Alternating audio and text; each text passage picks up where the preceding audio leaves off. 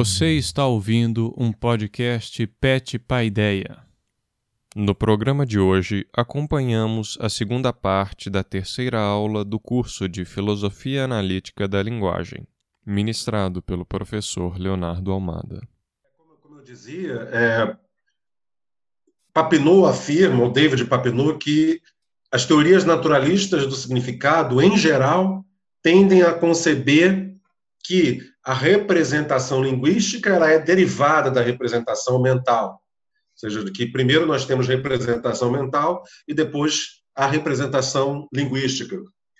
Parte importante da, das teorias naturalistas do significado tende a recorrer à metodologia de delinear a natureza representacional de determinados estados mentais, por exemplo, as crenças que nós temos sobre o mundo, para depois explicar os poderes representacionais, a capacidade representacional dos nossos estados em uma linguagem pública. O que implica a compreensão de que a linguagem ela expressa estados mentais que são prévios e basais em relação a uma ideia aí de que a linguagem é uma tradução dos estados mentais.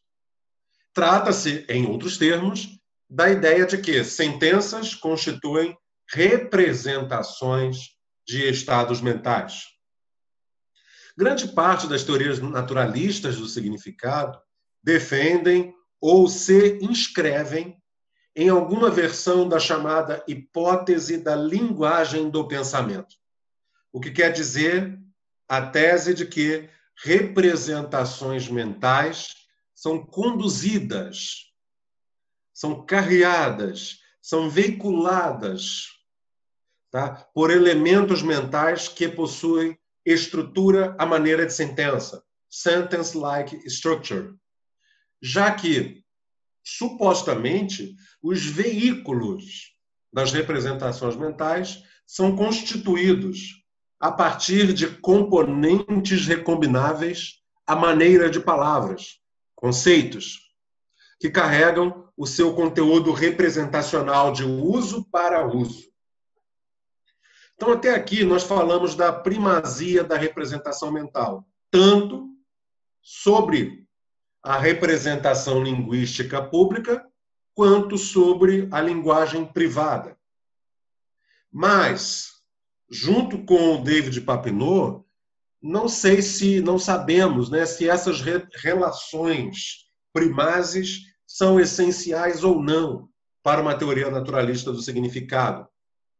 É verdade que a maior parte das versões naturalistas do significado tendem a acompanhar essas pressuposições. E é importante que a gente tenha em mente tá, é, essas pressuposições quando nós pensamos numa, num modo naturalista de equacionar as teorias do significado. Ou seja, a primazia da representação mental sobre a representação linguística pública e a primazia da representação mental sobre a própria linguagem privada. É... O que, que está efetivamente sendo pressuposto pelo naturalismo? Em linhas muito gerais, o naturalismo é a tese em conformidade com a qual tanto os métodos quanto a visão ontológica inerente às ciências naturais conseguem assambarcar toda a realidade. Então, para uma teoria naturalista do significado especificamente, a representação não pode escapar do escopo das ciências naturais. A representação ela tem que ser redutível à metodologia e à ontologia das ciências naturais. E o que é a redução? É a capacidade que uma teoria tem de ser explicada por outra. Então, para as teorias naturalistas do significado, representação tem que poder ser explicada é, é, em conformidade com a metodologia e com o, a cosmovisão das, das ciências naturais.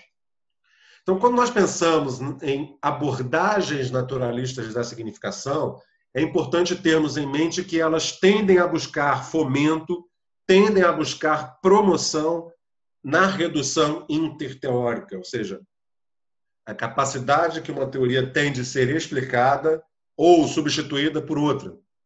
Então, numa redução interteórica da representação mental e da representação linguística, há outros tipos de categorias cientificamente familiares de base.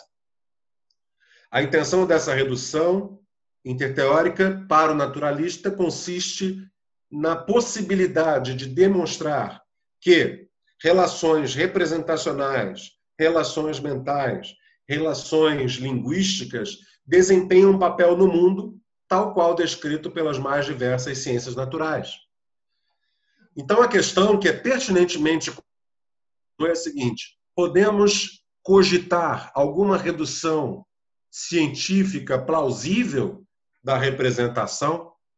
E aí nós estamos aqui tratando do que se chama de naturalismo semântico.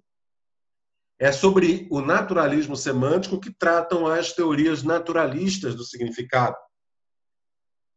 Segundo o Souza Filho, na sua dissertação de mestrado, defendida no programa de pós-graduação em Lógica e Metafísica da UFRJ, é, o naturalismo semântico é a tese que pode ser assim definida como a visão segundo a qual o significado linguístico e o conteúdo mental são redutíveis a fatos naturais ou, equivalentemente, redutíveis a propriedades naturais.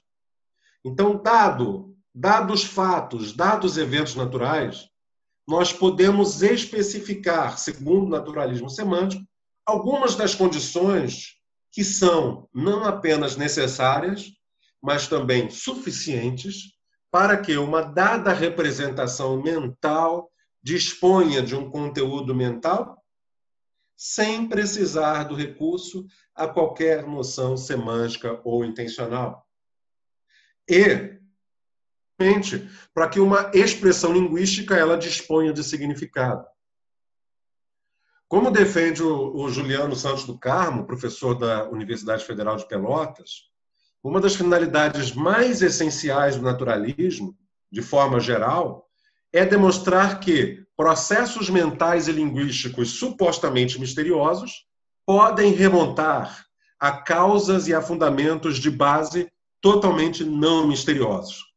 É isso, esse é o pano de fundo metodológico do naturalismo. Daí a pretensão erguida pelos naturalistas de oferecer uma teoria do significado que não demande qualquer recurso a uma teoria representacional para, no final das contas, estabelecer em que sentido a linguagem é suficiente para descrever ou para representar a linguagem. Então, não é, portanto, para os naturalistas semânticos, a referência que determina o significado das expressões. E, portanto, a verdade não possui uma relação essencial com a noção de significado. Então, o próprio tópico teorias naturalistas do significado nos leva à compreensão de outros temas suscitados para o encontro de hoje, a exemplo do tema da normatividade.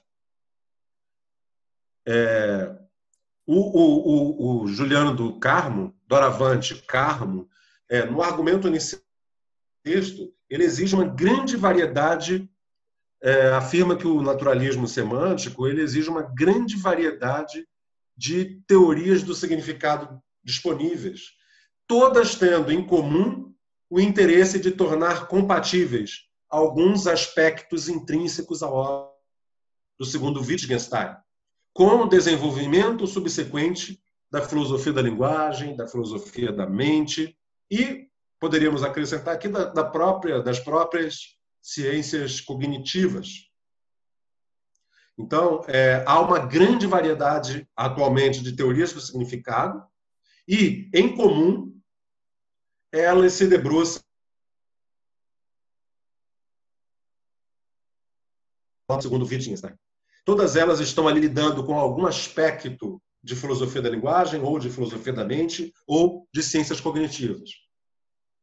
Entram nessas tentativas de, de compatibilização,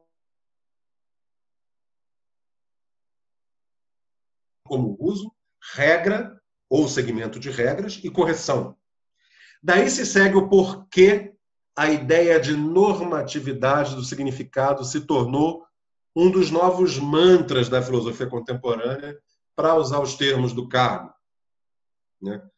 E a normatividade ela se tornou o próprio ponto norteador da divisão de abordagens em perspectivas realistas, construtivistas, reducionistas ou naturalistas, instrumentalistas e céticas. Então, quando nós pensamos é, é, nas teorias da normatividade, né, nas teorias da normatividade que são de, decorrentes das teorias do significado, nós, nós temos que ter em vista é, as seguintes abordagens: perspectivas que são realistas, perspectivas que são construtivistas, perspectivas que são reducionistas ou naturalistas, perspectivas que são instrumentalistas e perspectivas que são céticas. Então, quando nós estamos a lidar com o problema da normatividade, nós estamos buscando uma conexão filosoficamente adequada entre duas noções: as noções de e a noção de compreensão. O modo como nós respondemos à relação entre uso e compreensão é o que vai nos tornar um realista, um construtivista, um reducionista, ou um instrumentalista, um cético. Então, qualquer consideração que seja puramente causal do significado está fadada a cometer uma petição de princípio ou não poderia oferecer um entendimento adequado a respeito da ideia de normatividade. Os termos desse debate, né, do naturalismo, eles estão muito vinculados é, à posição fundamental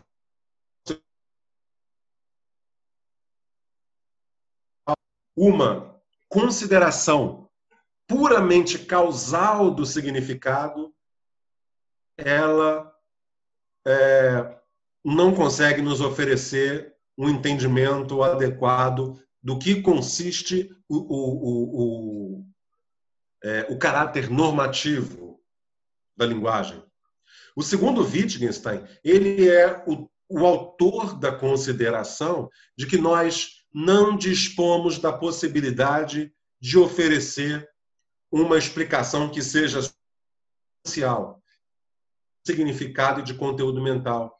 E isso ocorre porque não há experiência possível em termos analíticos, ou seja, não há experiência redutível a seus mecanismos ou processos de base. E aí, como diz um dos principais comentadores do segundo Wittgenstein, Thornton, qualquer tentativa nesse sentido ou acabará pressupondo a própria coisa que se tenta explicar, não conseguirá sustentar a normatividade do significado. Ou seja, não há espaço para qualquer consideração metafísica do significado na concepção do segundo Wittgenstein. Em Wittgenstein, as considerações metafísicas do significado elas se encerraram no primeiro Wittgenstein. Ou seja, tendo em vista a perspectiva do segundo Wittgenstein de que o significado linguístico é determinado por seu uso no contexto de enunciado, ou ainda, pelo seu uso num jogo de linguagem, não há espaço para qualquer consideração metafísica do significado. E o que se segue daí é a tese Wittgensteiniana de que é impossível pensar a filosofia como um corpo teórico próprio, já que, em filosofia, a gente não pode oferecer mais do que meras observações gerais sob a forma de descrições a respeito do significado e de suas regras de uso.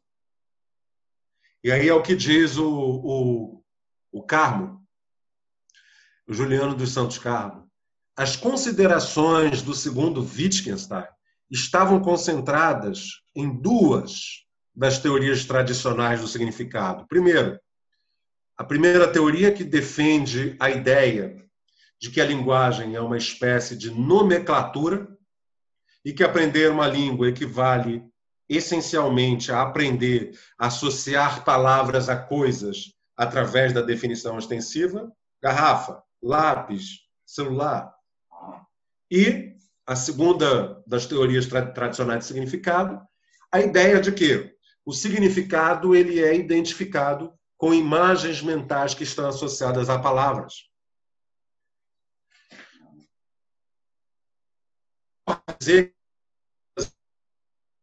mostram a multiplicidade dos usos das palavras e dos enunciados a partir da tese de que uma expressão só tem significado no contexto de um enunciado. Então é importante notar que aquela ideia de que a linguagem é uma entidade discreta, que poderia ser entendida independentemente do contexto, ela é considerada aqui, segundo Juliano, completamente superada pela ideia de que a linguagem somente pode ser entendida em seu contexto. Então, é por conta dessa característica que, ao invés de a filosofia poder oferecer conclusões, elucidações e novas informações sobre o mundo, ela acaba encontrando o seu limite na capacidade de levantar problemas. Filosofia, Wittgenstein diz isso nas investigações filosóficas, é o que é possível antes das descobertas e das invenções. É o que é possível antes de uma descoberta, antes de uma invenção. A essa restrição, que é própria da natureza da, filo da filosofia, Wittgenstein oferece ainda duas outras restrições que são importantes. Que a identificação do significado com o uso seja de fato pertinente, que seja que essa identificação seja de fato esclarecedora, essa é uma restrição. E segundo, que é, a identificação do significado com o uso não seja uma teoria controversa, que a filosofia não se estabeleça em teorias controversas, o que está de acordo com a sua visão terapêutica da linguagem perspectiva teórica, contra-teórica. Né? Por tantas restrições, é que talvez a investigação acerca dos fundamentos da teoria do uso em si mesma adquiriu uma espécie de autonomia em relação à concepção do segundo Wittgenstein. Ou seja, os filósofos começaram, filósofos vivos, inclusive, eles começaram a, a adquirir uma autonomia em relação ao segundo Wittgenstein, mesmo sendo influenciados por ele, é, como uma forma de libertação, né, de uma tentativa de libertação de todas essas restrições é, o, o, Juliano do Carmo, é, é, é em outro artigo de 2012 também, intitulado Sobre a Normatividade do Significado, ele traz novas e importantes considerações sobre as teorias naturalistas do significado. Lembrando que, contemporaneamente, há filósofos da linguagem que, sob a influência do segundo Wittgenstein, tecem considerações importantes sobre a intencionalidade sobre a normatividade. Alguns desses que se destacam são o Baker e o, e o Hacker, o Kripke, né? o Hans Georg Bloch, Robert Brandon, John McDowell, Shin Thornton, já já falei sobre ele hoje, o Jaroslav Peregrin, Daniel Whiting, o Alan Miller, Anand Ratchangad, nós vamos ainda falar, falar dele, e Paul Bogossian. Né? Não é raro encontrar, é, entre esse conjunto de contemporâneos filósofos da linguagem, posições muito pontuais para a questão da normatividade do significado. Em geral, eles tendem a concordar com a tese Wittgensteiniana de que a linguagem é uma atividade essencialmente regrada. É, então, a ideia de que a linguagem ela é essencialmente regrada é a posição típica do segundo Wittgenstein sobre as relações entre linguagem, regras e significado. E daí se segue a consideração de que o significado da linguagem ele repousa essencialmente em uma estrutura normativa, no interior da qual é imprescindível nós justificarmos a conexão entre o significado e o uso correto das expressões da linguagem. Do contrário, seria impossível, defendem os normativistas, é, conectar uso, regras e significado. Né? Então, a linguagem foi concebida ao longo da maior parte da história da filosofia devemos ressaltar isso, a partir de perspectivas essencialmente metafísicas, o que inclui o Tratatus. É, e, como nós sabemos, os pressupostos metafísicos do Tratatus, defendidos pelo, pelo Wittgenstein, eles foram abandonados, ou pelo menos tentaram ser abandonados nas na investigações. E é, alguns dos pilares metafísicos mais destacados na história das concepções filosóficas sobre a linguagem são, segundo o Juliano Carmo, os seguintes. Vamos falar de três. Primeiro, um dos pilares metafísicos mais fortes na história da filosofia da linguagem. Primeiro, a ideia geral de que a linguagem representa um todo homogêneo, dependente de uma concepção particular de lógica e independentemente da sua aplicação no mundo prático. Essa é a primeira tese metafísica, um dos primeiros pilares metafísicos na história da linguagem. Segundo, a ideia de que as palavras possuem significados rígidos e, de que, portanto, uma linguagem perfeita deveria ser mão de significados unívocos. Decorreria daí é, a tese de que a linguagem ela é suficientemente capaz de oferecer uma descrição adequada da realidade, tanto em suas características essenciais quanto em suas características acidentais. Terceiro, é a concepção de que a linguagem e o mundo compartilham de uma mesma forma lógica. A tese de que a linguagem espelha o mundo, né, do primeiro Wittgenstein. E sendo assim, a linguagem funcionaria como um espelho da realidade. E o quarto pilar, eu falei três, na verdade são quatro, é a ideia de que é impossível pressupor uma metalinguagem, uma linguagem sobre linguagem. Ou seja, seria necessário, aí a tese freguiana, Wittgensteiniana, do primeiro Wittgenstein, assumir um simbolismo lógico adequado, considerando que esse simbolismo e as suas regras deveriam ser absolutamente a priori. Ou seja, como conclusão, a linguagem possuiria um papel extremamente reduzido, podendo se limitando a descrever fatos ou estado de coisas possíveis. Né? Então, os defensores da posição de que o significado da linguagem repousa essencialmente em uma estrutura puramente normativa, no interior da qual é imprescindível é, uma justificação acerca da conectividade entre, de um lado, o significado e, de outro, o uso correto das expressões da linguagem, eles alegam, adicionalmente, que o naturalismo semântico não é uma possibilidade teórica. O naturalismo semântico deve ser concebido como a posição segundo a qual é o conjunto de fatos naturais de base o que torna uma proposição dotada de significado. Ou seja, uma proposição ela adquire o seu significado para os naturalistas semânticos a partir do conjunto naturais de base. Por que, que o naturalismo semântico não seria uma possibilidade teórica para os, normativistas? Porque ela não conseguiria oferecer uma consideração adequada da normatividade do significado e também não conseguiria é, explicar adequadamente o fenômeno da compreensão. Ou seja, uma teoria naturalista, para os normativistas, teria que pressupor a própria coisa na explicação, o que significa incorreria em uma petição de princípio. É muito comum entre os filósofos da linguagem contemporâneos a pressuposição de que o conteúdo mental e o significado linguístico compartilham certas características. Por exemplo, normatividade, intencionalidade. Assim como tem sido comum nos últimos anos, estabelecer uma posição adequada a respeito do que se entende por conteúdo mental.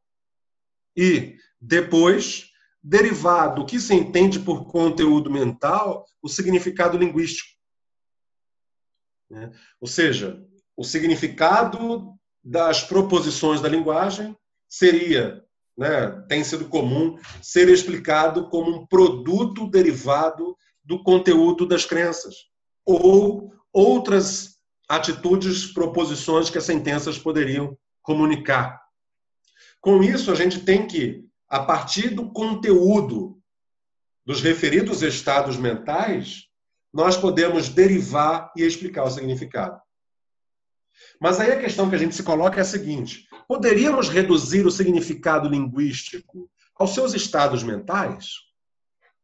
Ainda que sim, resta, segundo o Juliano do Carmo, o seguinte problema: como explicar o conteúdo do, de, de, tais estados, né, dos estados mentais? Sobre essa querela entre filósofos naturalistas da linguagem e filósofos normativistas, nós temos a posição reducionista, de acordo com a qual o significado da linguagem é derivado de estados mentais, é redutível aos estados mentais de base. E os estados mentais podem ser explicados sem a necessidade do recurso a conceitos intencionais. Sobre isso, cumpre, no entanto, ressaltar que o conteúdo mental não se deriva do significado linguístico. Por quê? O significado linguístico é convencional, ele depende de convenções no que concerne ao uso e à interpretação de expressões da linguagem. Ao passo que conteúdos mentais, obviamente, não dependem de convenções. A favor da redução, para o naturalista, conta também que é mais fácil considerar adequadamente o conteúdo mental do que o significado.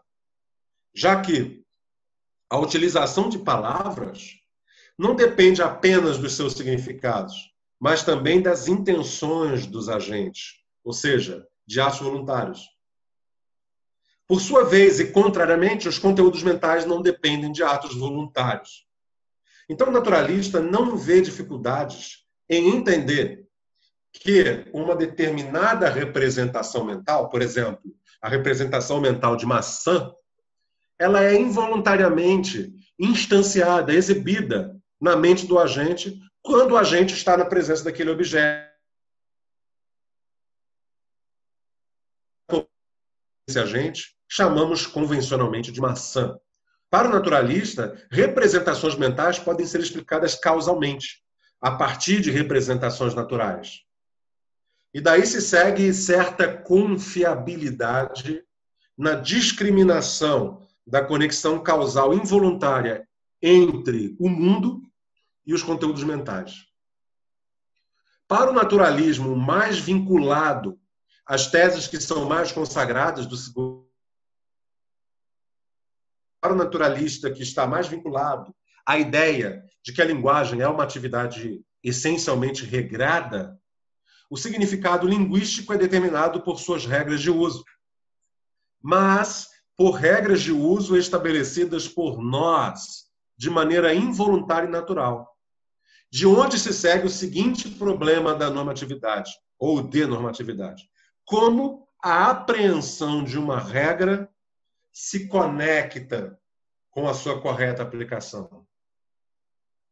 Seria uma dimensão normativa forte do significado, como pressupõe boa parte dos filósofos wittgensteinianos? Essa é uma questão é, colocada também pelo Juliano do Carmo. Para os filósofos mais afins ao segundo Wittgenstein, o significado é normativo. E é essa característica, normatividade do significado, o que explica a conexão entre a apreensão de uma regra e a sua correta utilização futura. Então, os naturalistas afins ao mesmo segundo Wittgenstein é uma das nossas práticas sociais, das nossas práticas sociais que demandam a linguagem. O que dizem os normativistas? Quais são os seus principais argumentos contra a tese naturalista? Mais importantes é, filósofos normativos ou normativistas são o Kripke, o Glock, o Forton, o Brandon, McDowell, Peregrine, Whiting, entre outros. Né? Todos esses eu já citei hoje. Eles se posicionam contra, é, principalmente, dois expoentes do chamado é, dos chamados naturalistas, o Jerry Fodor e o Millikan. E os argumentos que eles usam são basicamente dois para se posicionar contra os naturalistas. O primeiro argumento é o seguinte: é, qualquer processo causal, qualquer processo redutivo, não pode dar conta, ou não poderia dar conta da normatividade do significado linguístico, já que supor que o significado fosse algo não físico implicaria uma espécie de dualismo entre entidades físicas, cérebro, e entidades mentais, concebidas essas entidades mentais como não físicas, que é capaz, que seriam capazes de apreender e compreender o significado como um ato não físico. É... Reducionista do significado não consegue ou não conseguiria explicar o fenômeno da compreensão. E assim, ou a abordagem não teria sentido, ou ela recairia, como eu disse, numa petição de princípio, porque ela teria que pressupor a própria coisa na explicação. Sobre essa querela entre normativistas e naturalistas, e a guisa de ilustração, passagem em que Hatching, no seu livro Thought, Role Following and the Normativity of Content, ou seja, deveres e pensamentos, segmento de regras é a normatividade do conteúdo. Nesse livro, o Hatchangad defende que própria noção de normatividade ela é problemática em muitos sentidos. O termo normatividade é ambíguo, porque ele pode ser concebido, ora, a partir de uma acepção prescritivista ou prescritiva, como, por exemplo, é, por normatividade, nós queremos é, nos referir a outra ação. Por exemplo. Né? A bula de um medicamento ela orienta a ação. Então, ela é uma norma que possui uma ação, uma acepção prescritivista. Ou, é, ou ainda, né, o termo normatividade ele pode ser entendido a partir de uma ação prescritivista quando a gente pensa em julgamentos morais do tipo você deve dizer a verdade, você não deve matar. Mas o termo ou de princípio regulador da ação. Pensa no exemplo de uma fita métrica. A fita métrica é normativa no sentido de que, com ela, eu posso facilmente dizer que eu tenho, por exemplo, 1,78m de altura. Como, então, de maneira pertinente, a normatividade pode ser tomada como um critério avaliativo de teorias razoáveis, antes de sabermos sobre o que é que nós estamos falando quando nós falamos de é, normatividade. Então, o sentido do termo normatividade gera uma controvérsia relevante. A normatividade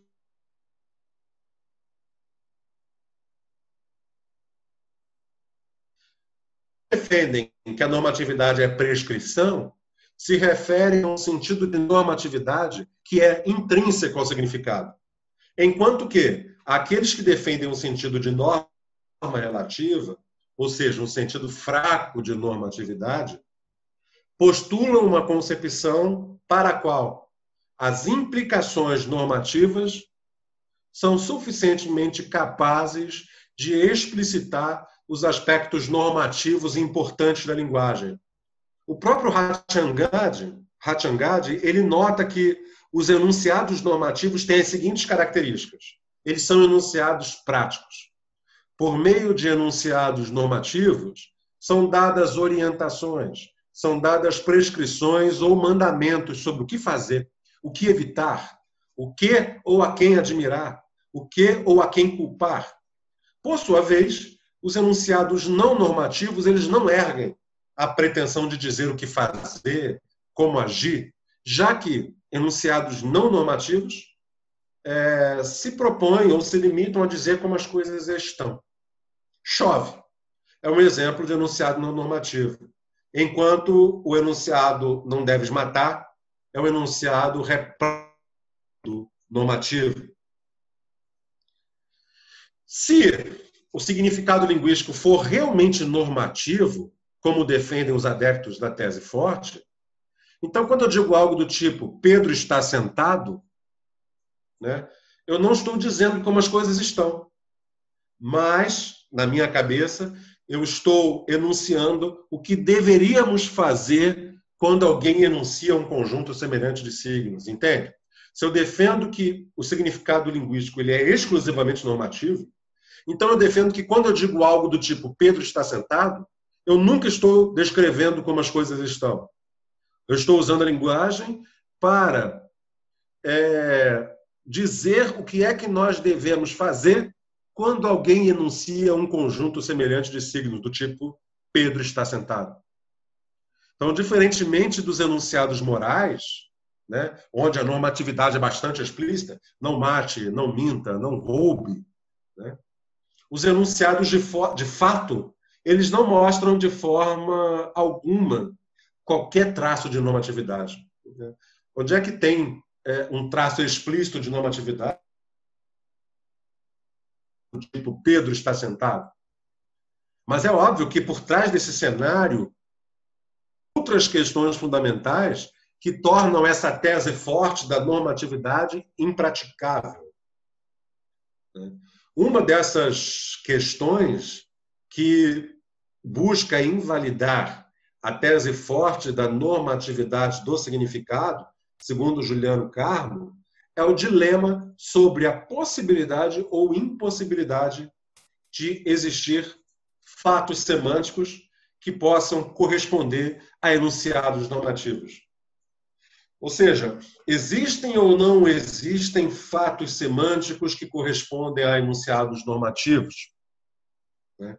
Existe um consenso a respeito de uma ideia antirrealista, segundo a qual é impossível existir fatos morais objetivos. Por quê? Porque nada no mundo determina o que se deve fazer ou quais atitudes é, dever-se-ia tomar nesses casos. É por isso que, se os enunciados semânticos são normativos, do mesmo modo que os enunciados morais são é, normativos prescritivos, então, mostra o Juliano Carmo, é possível defender contra a tese forte da normatividade que não existem fatos normativos